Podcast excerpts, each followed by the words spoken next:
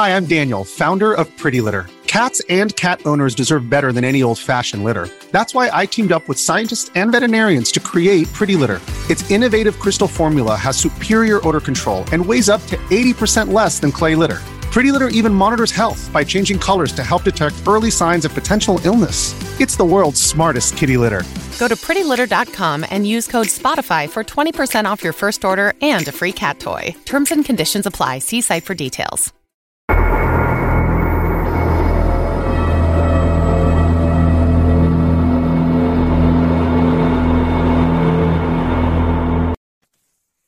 A continuación, una joven tiene un problema con el coche y desaparece. Un caballero en una furgoneta se ofreció a ayudarla.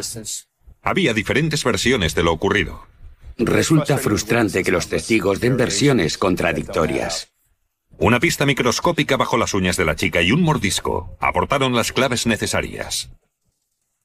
Pero, ¿serían suficientes? Esto no debería haber ocurrido. Mi hermana debería estar aquí.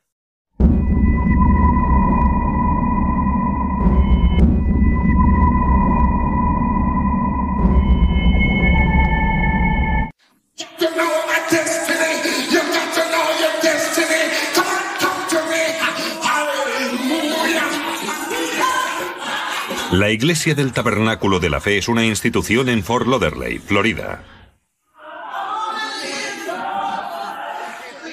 Cuenta con cientos de miembros, entre ellos la familia da Costa. La iglesia era para nosotros no tan solo un lugar para honrar y servir a Dios, sino también un lugar donde encontrarse con gente y ver a tus amigos. Las hermanas da Costa, Rochelle y Donia, asistían a la iglesia tres o cuatro veces por semana. Y solían ir juntas. Pero una noche de diciembre, Donia decidió ir sola porque su hermana tenía que hacer unos deberes. Esa fue la última vez que la familia vio a Donia con vida.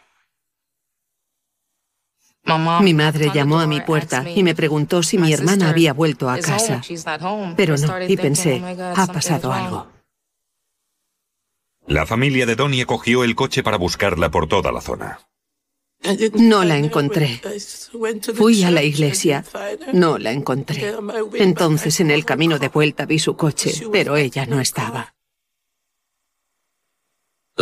Era una chica de 21 años, con una buena educación, inteligente, religiosa, que se preparaba para ser enfermera. Se encontró el coche de Donia a unos tres kilómetros de casa en el arcén de una carretera. Tuve un sueño y sabía que algo iba mal. El coche estaba sin gasolina. No era la primera vez que le ocurría. Se había quedado sin gasolina en otras ocasiones. Así que podía tratarse de lo mismo. Descubrimos que Donia siempre llevaba un bidón de gasolina en el maletero, pero había desaparecido. Unos testigos de una gasolinera cercana aseguraron haber visto a una persona que coincidía con la descripción de Donia. Fue a la gasolinera y pagó con su tarjeta de crédito. Compró más de un dólar de gasolina para llenar el bidón de repuesto que llevaba en el coche. Los testigos aseguraron que Donia no estaba sola. Un caballero salió de su furgoneta y se ofreció a ayudar a Donia.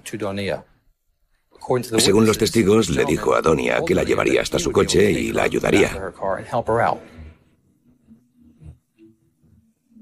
Los testigos describen al conductor y la policía crea un retrato robot.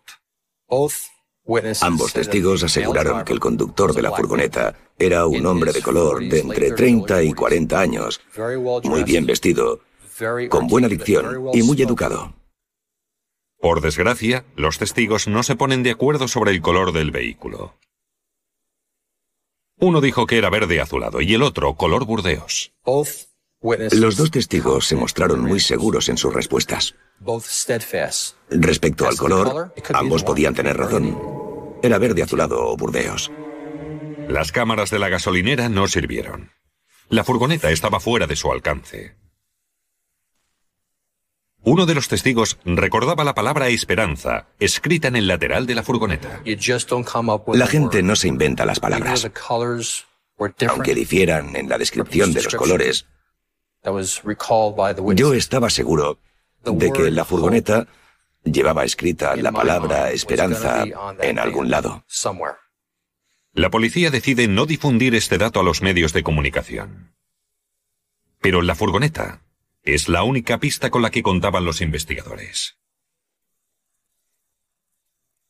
Normalmente, tener dos testigos de un posible secuestro es positivo, pero en el caso de Donia da Costa, no. Ambos vieron lo mismo, pero daban una descripción diferente de la furgoneta donde Donia había sido vista por última vez. Su testimonio no coincidía en cuanto al color de la furgoneta y las palabras que llevaba escritas en el lateral. No puedo elegir a mis testigos. Debo trabajar con lo que tengo. Puesto que uno de los testigos dijo que la furgoneta llevaba la palabra esperanza en uno de sus lados, los detectives Kaminsky y Bukata se pusieron en contacto con todas las organizaciones de la zona que emplearan esta palabra en su nombre. Había más de 100. Llamé a todo el mundo. Llamé al resto de mi familia. Empezamos a imprimir anuncios con su fotografía y a distribuirlos por todas partes. Entonces, tres días después de su desaparición, un trabajador de un polígono industrial a 32 kilómetros encontró el cuerpo de Donia cerca de un contenedor. La mujer estaba envuelta en sábanas y una cortina de ducha y tenía la cabeza cubierta con una bolsa. Recuerdo que estábamos viendo las noticias y dijeron que habían encontrado un cuerpo en Oakland Park. Entonces sacaron la foto de mi hermana y yo pensé, Oh, no, que no sea su cuerpo, que no sea su cuerpo.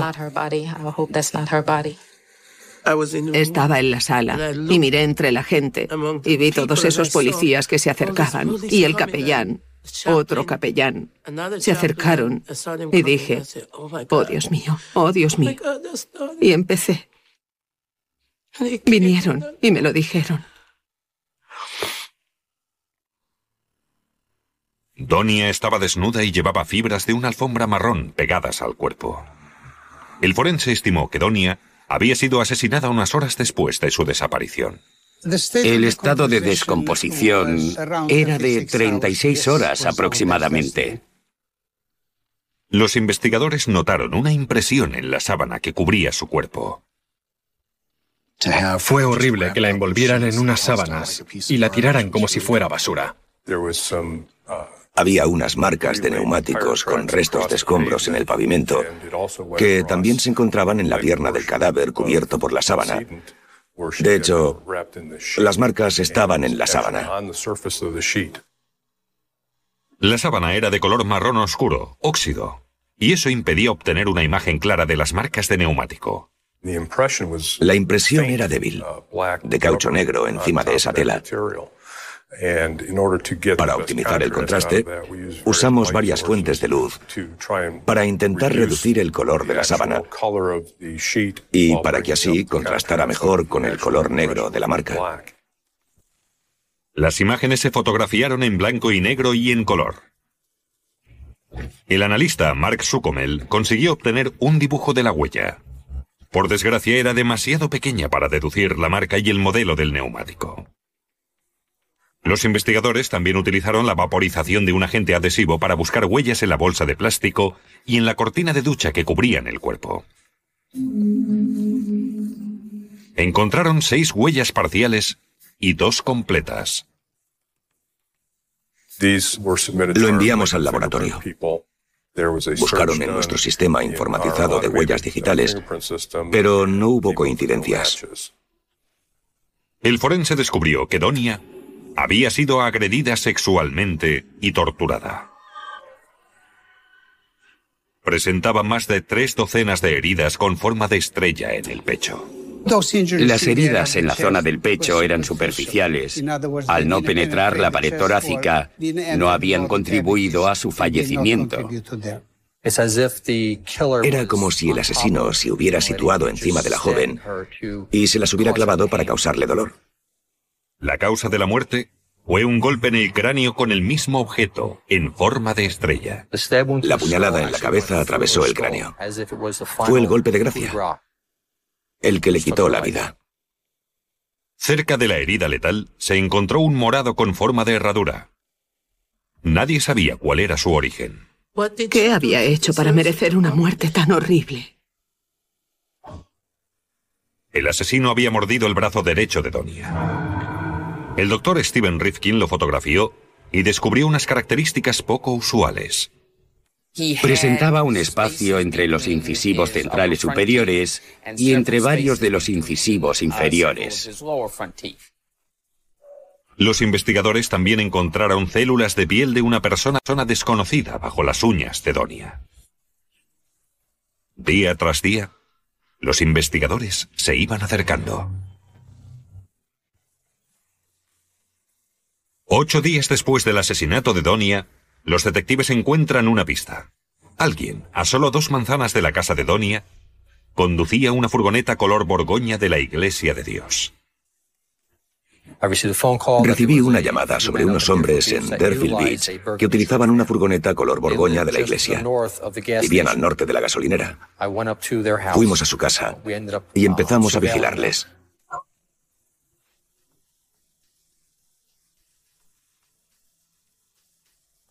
Los detectives Kaminsky y Bukata vieron a los cuatro hombres subirse a la furgoneta y marcharse. Los detectives les hicieron detener el coche para registrarlo.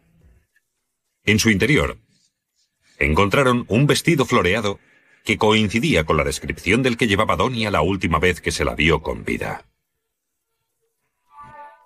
Naturalmente, los investigadores confiscaron el vehículo, y Mark Sucomel comparó los neumáticos de la furgoneta con las marcas encontradas cerca del cuerpo de Donia. No coincidían. Además, Daphne Bow dijo que aquel vestido no era el de su hija. Así que la furgoneta que habíamos detenido no era la que buscábamos. Ninguno de los hombres tenía antecedentes y aportaron voluntariamente una muestra de ADN. Los cuatro, a quienes habíamos hecho las pruebas por separado, quedaron descartados.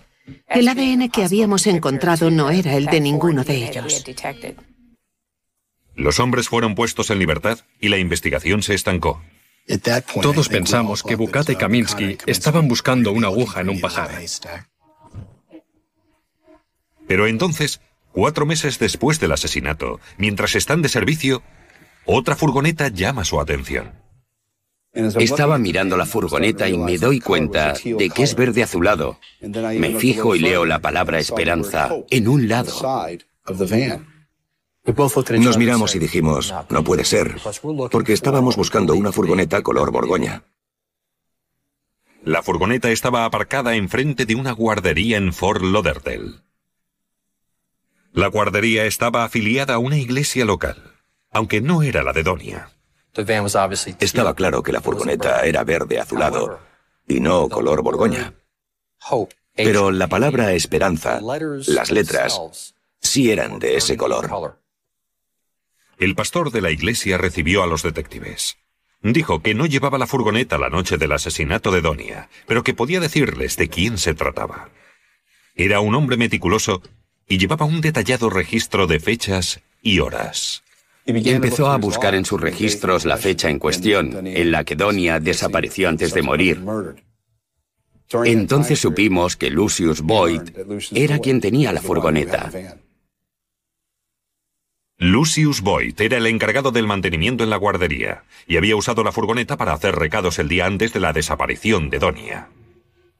Y según las anotaciones del pastor, Boyd no devolvió la furgoneta hasta varios días más tarde. Como no se necesitó, nadie se había percatado. Cuando los oficiales registraron el interior, vieron una bolsa de lavandería morada como la que se encontró con el cuerpo de Donia.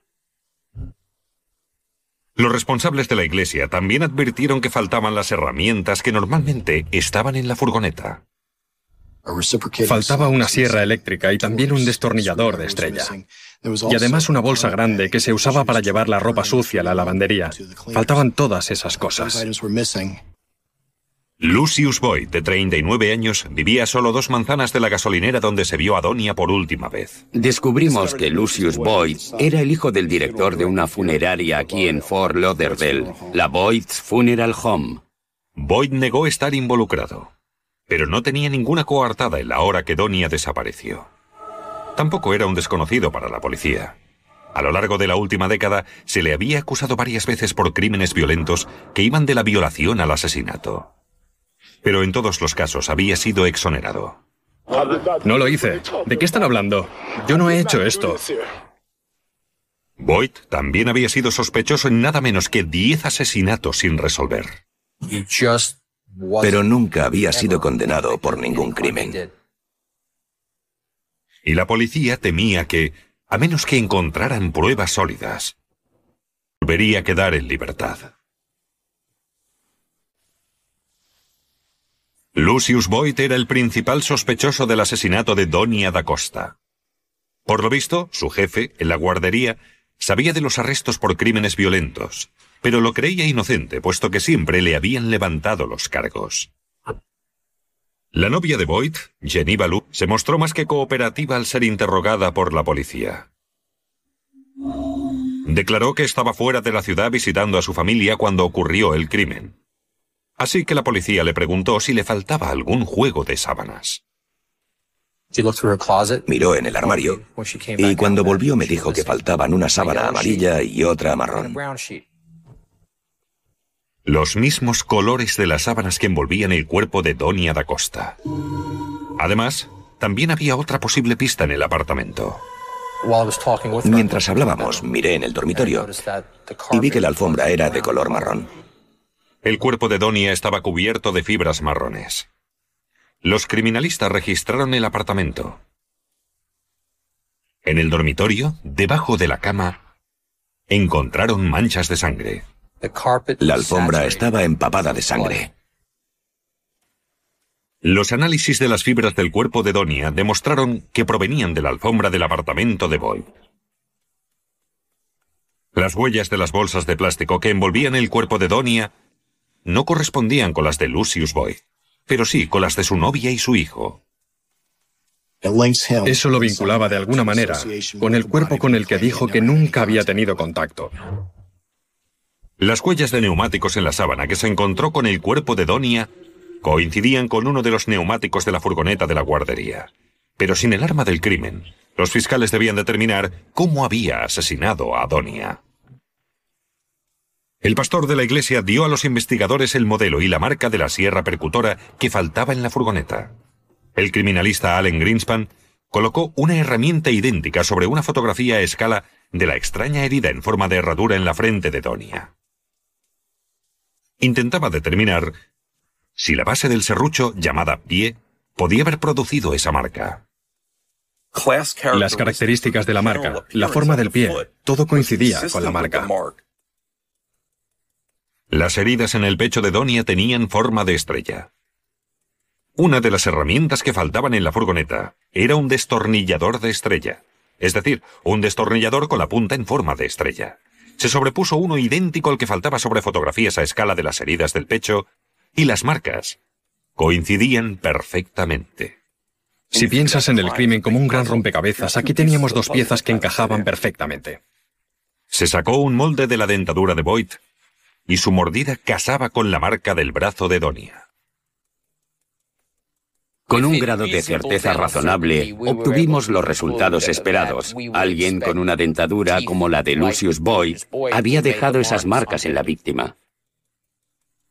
Las pruebas del ADN demostraron que la sangre del apartamento era la de Donia. Y el ADN que se había extraído de las uñas de Donia era el de Boyd. El perfil que extraje coincidía con el ADN desconocido que habíamos encontrado en los restos biológicos de debajo de las uñas. La fiscalía está convencida de que Donia confió en el hombre que se ofreció a llevarla en coche porque iba bien vestido y en apariencia pertenecía a una iglesia. Es igual, está muy cerca por allí. No es ninguna molestia, voy en esa dirección. No, de verdad. Puedo llevarla, seguro.